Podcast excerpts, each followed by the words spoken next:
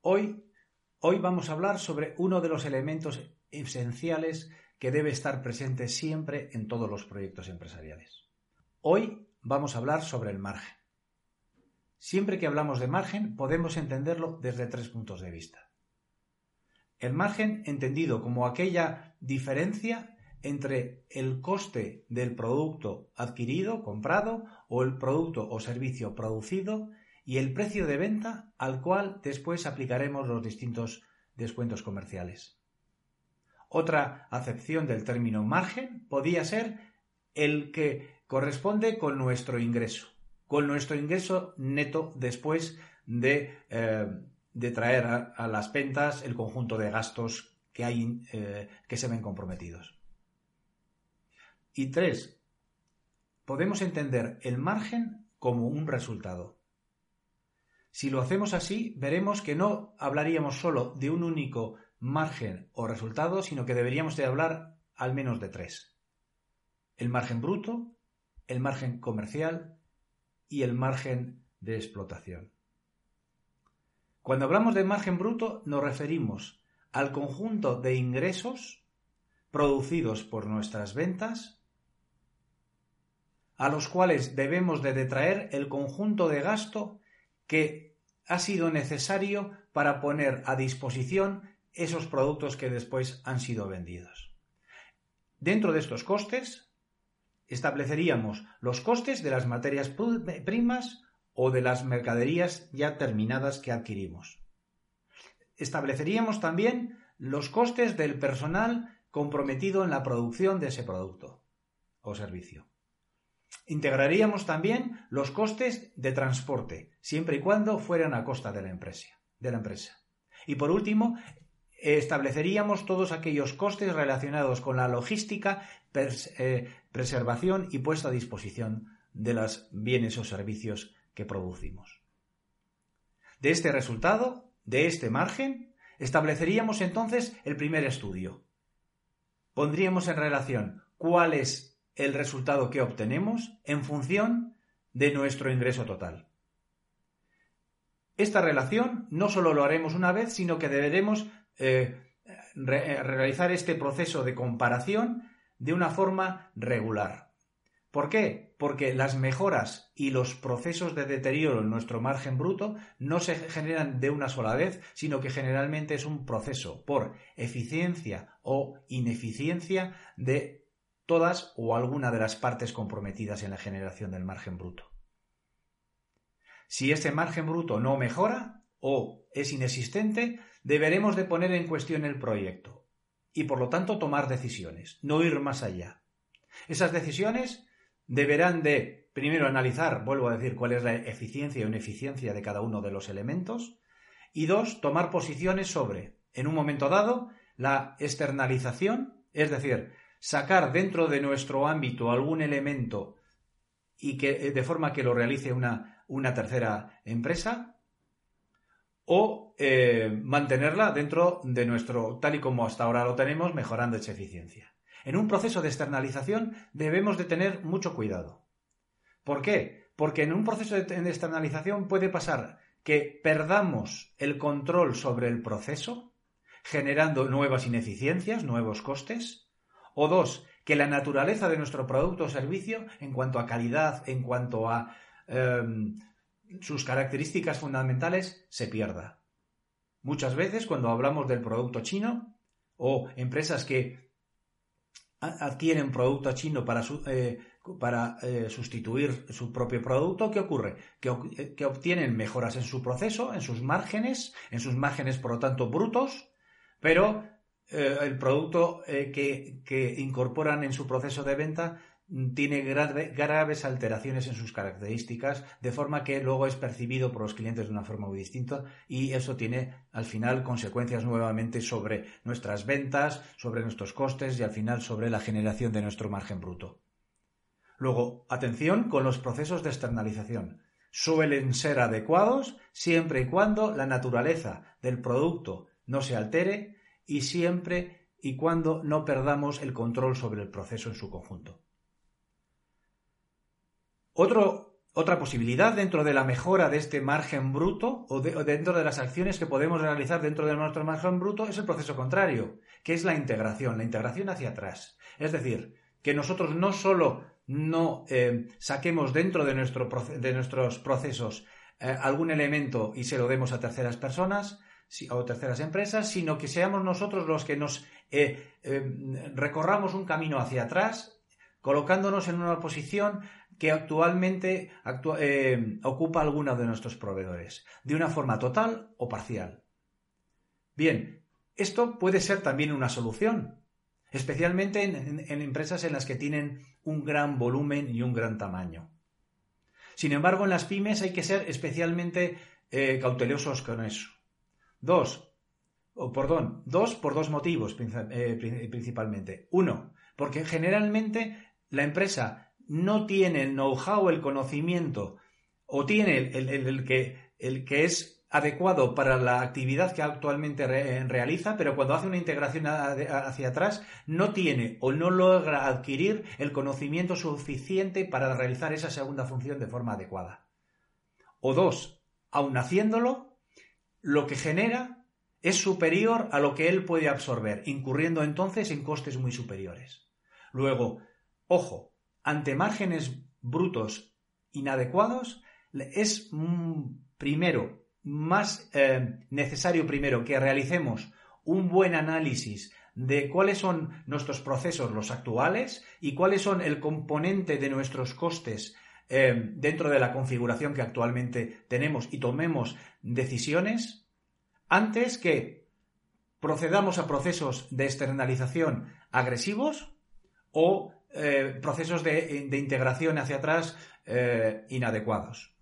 Muchas veces por no eh, eh, hacerlo fácil, que es trabajarlo de dentro, adoptamos eh, opciones mucho más costosas o mucho más difíciles para no afrontar una situación que es someramente más sencilla. Bien, una vez generado el, el, resultado bruto o el margen bruto, deberíamos de considerar cuál es nuestro margen o resultado comercial. El resultado comercial o el margen comercial es el resultado de detraer o quitar al resultado bruto que obtenemos el coste de haber producido esas ventas. Es decir, todos los costes de naturaleza comercial. Entendiendo por costes de naturaleza comercial todos aquellos necesarios en la generación de la venta, las comerciales, los vehículos, las distribuciones o incluso y también todos aquellos, eh, como se dice?, eh, elementos promocionales incorporados concretamente al proceso de venta. Generado todo eso, todo ese, eh, todo ese, o identificado todo ese conjunto de gastos, los detraeremos de nuestro margen bruto y obtendremos el resultado o margen comercial. Nuevamente, aquí deberemos de tomar posición. Es decir, primero, habremos analizado temporalmente en un, periodo de tiempo cuál es la evolución que estamos teniendo en nuestro margen comercial, ponerlo en relación, obviamente, en lo que eh, primero, en eh, de qué posición referente al margen bruto venimos. Obviamente, si nuestro margen bruto se está deteriorando, difícilmente mejoraremos márgenes comerciales o será mucho más difícil, pero obteniendo o teniendo márgenes brutos eh, continuos iguales, en la mejora o en la el empeoramiento de nuestros márgenes comerciales deberemos obtener información, inteligencia y tomar, y tomar eh, conocimiento y por lo tanto acción. Ahí debemos de considerar si, si, si nuestros márgenes eh, comerciales no son los adecuados, si nuestros canales de venta son los adecuados si estamos dirigiéndonos a las personas adecuadas a través de los canales adecuados. Y cuando digo adecuados me refiero en términos de coste, pero también en términos de eficiencia del canal. También debemos de, tener muy en cuenta eh, una cosa, un, elemento esencial también en, la gestión, que es, eh, que es Pareto. Muchas veces el 20% de los clientes generan el 80% del margen. El 20% de las áreas comerciales generan el 80% del margen. El 20% de los productos o servicios generan el 80% del, del, del, resultado comercial. ¿Eso qué quiere decir? Que deberíamos, con una visión bastante crítica, ver si podando un poquito el árbol y eh, obteniendo quizá unas menores ventas y por lo tanto un poquito menos ingreso, podíamos eliminar un conjunto muy grande de costes comerciales o promocionales que no generan el resultado adecuado o el margen eh, adecuado desde un punto de vista comercial. Vuelvo a decir que ahí deberemos de tomar posición sobre nuestros clientes, sobre nuestro producto, sobre nuestros canales o de la forma en la que hacemos el marketing mix de todo ello o el conjunto de nuestra actividad comercial y de presentación de nuestros productos. De forma que pongamos en relación con, eh, con una lógica económica el esfuerzo de gasto que producimos en nuestras ventas con el resultado que obtenemos como consecuencia de nuestra intermediación comercial. Por último, hablaríamos también... Perdón, antes eh, quería decir también una cosa que se me estaba pasando. De igual forma que antes hemos hablado sobre la integración hacia atrás, muchas veces cuando tengamos, cuando tenemos problemas de margen o resultado comercial, solemos eh, adoptar también o adoptar una decisión de integración hacia adelante. Es decir, yo no obtengo el suficiente resultado comercial porque no soy capaz de, de o soy eh, de reducir mis costes en relación a mi ingreso en términos comerciales, y lo que eh, adopto es una decisión de bajar un escalón y por lo tanto eh, ocupo una posición más cercana al cliente. Si estoy en, es decir, por ser concretos, yo puedo ser una distribuidora de zapatos y en un momento dado optar por abrir mi pequeña cadena de eh, zapaterías, de forma de que yo no solo, solo vendo o venderé de forma mayorista a mis, a mis eh, clientes y venderé también de forma minorista a través de mi cadena de, establecimientos a mis clientes. Bien, sobre eso hay mucho que decir. Hay mucho que decir desde muchos puntos de vista. Uno, hay que valorar el coste comercial que una posición como esa o una decisión como esa tiene. Es decir, si ocupo la posición de mis clientes actuales, eh, eh, mejoraré mi margen sobre esas ventas que produzca. Mi resultado comercial obviamente será superior, pero mi margen comercial será eh, superior. Pero ojo, mis clientes me observarán a mí ya como un competidor y es probable que lo que esté ganando por un lado lo esté perdiendo por el otro. Dos, a su vez, es posible que, bien, esa integración hacia adelante me, genere eh, eh, ingresos en términos de margen o de resultado comercial superiores, pero los, los, los costes Em, brutos que nuevamente generemos como consecuencia de todo esto, o bueno, brutos y comerciales, em, me trastoquen también mi estructura de coste, con lo que también tendré que tenerlo en cuenta. Y por último, tendré que saber que em, el componente del conocimiento, del know-how, también puede estar comprometido ahí. Y me explico, yo puedo tener un gran conocimiento comercial en cuanto a mi política de ventas o mis acciones comerciales con mis clientes mayoristas, pero cuando tengo que bajar al terreno de la venta de particular minorista del uno a uno, no tener ni el conocimiento, ni el talento, ni la oportunidad eh, y estar cometiendo errores que al final eh, pues, me, pues me hagan irrentable lo que espero yo que me hace, que me hace rentable tomando esas decisiones. Luego, mucho cuidado porque eh, se produce más eh, lo que solemos llamar muchas veces las huidas hacia adelante, ocupando espacios que no nos corresponden y cometemos errores en integraciones hacia adelante eh, en las cuales nos vemos abocados a, a cometer errores fatales. Igual forma que lo dije antes cuando hablábamos de la externalización o cuando hablábamos de la integración hacia atrás, muchas veces es mucho más razonable que Em, trabajemos nuestro proceso interno comercial especialmente en términos de lo que habíamos comentado de Pareto, o de nuestra eficiencia o de nuestros canales, antes de eh, tomar decisiones de integración o de ocupación de espacios de donde naturalmente nosotros nunca hemos estado. Bien, y ahora sí, por fin, una vez que ya tenemos eh, optimizado nuestros márgenes comerciales o nuestros resultados comerciales, debemos observar nuestros márgenes de explotación o resultados de explotación. Aquí entran en juego todos aquellos costes que eh, se producen eh, por lo que podríamos llamar estructura, desde alquileres, desde eh, departamentos centrales, desde departamentos administrativos, contables, gerenciales, vuelvo a decir, instalaciones,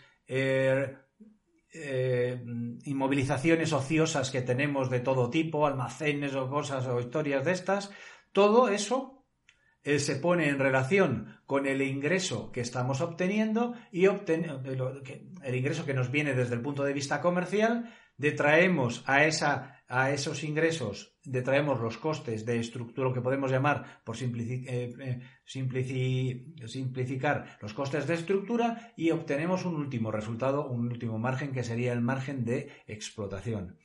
Ese resultado tiene que ser obviamente positivo. Una empresa que no genere un resultado de, explotación positivo está abocada a su, desaparición. Y como hemos dicho antes, en el caso del resto de los resultados, ese resultado no es único, sino que se va produciendo a lo largo de mm, todo el ejercicio y a lo largo de los distintos ejercicios. En todos los casos cabe decir esto. Y deberemos, por lo tanto, poner en relación en cada momento cuál es la evolución de esto, de este resultado en función del ingreso eh, general que producimos en nuestras ventas.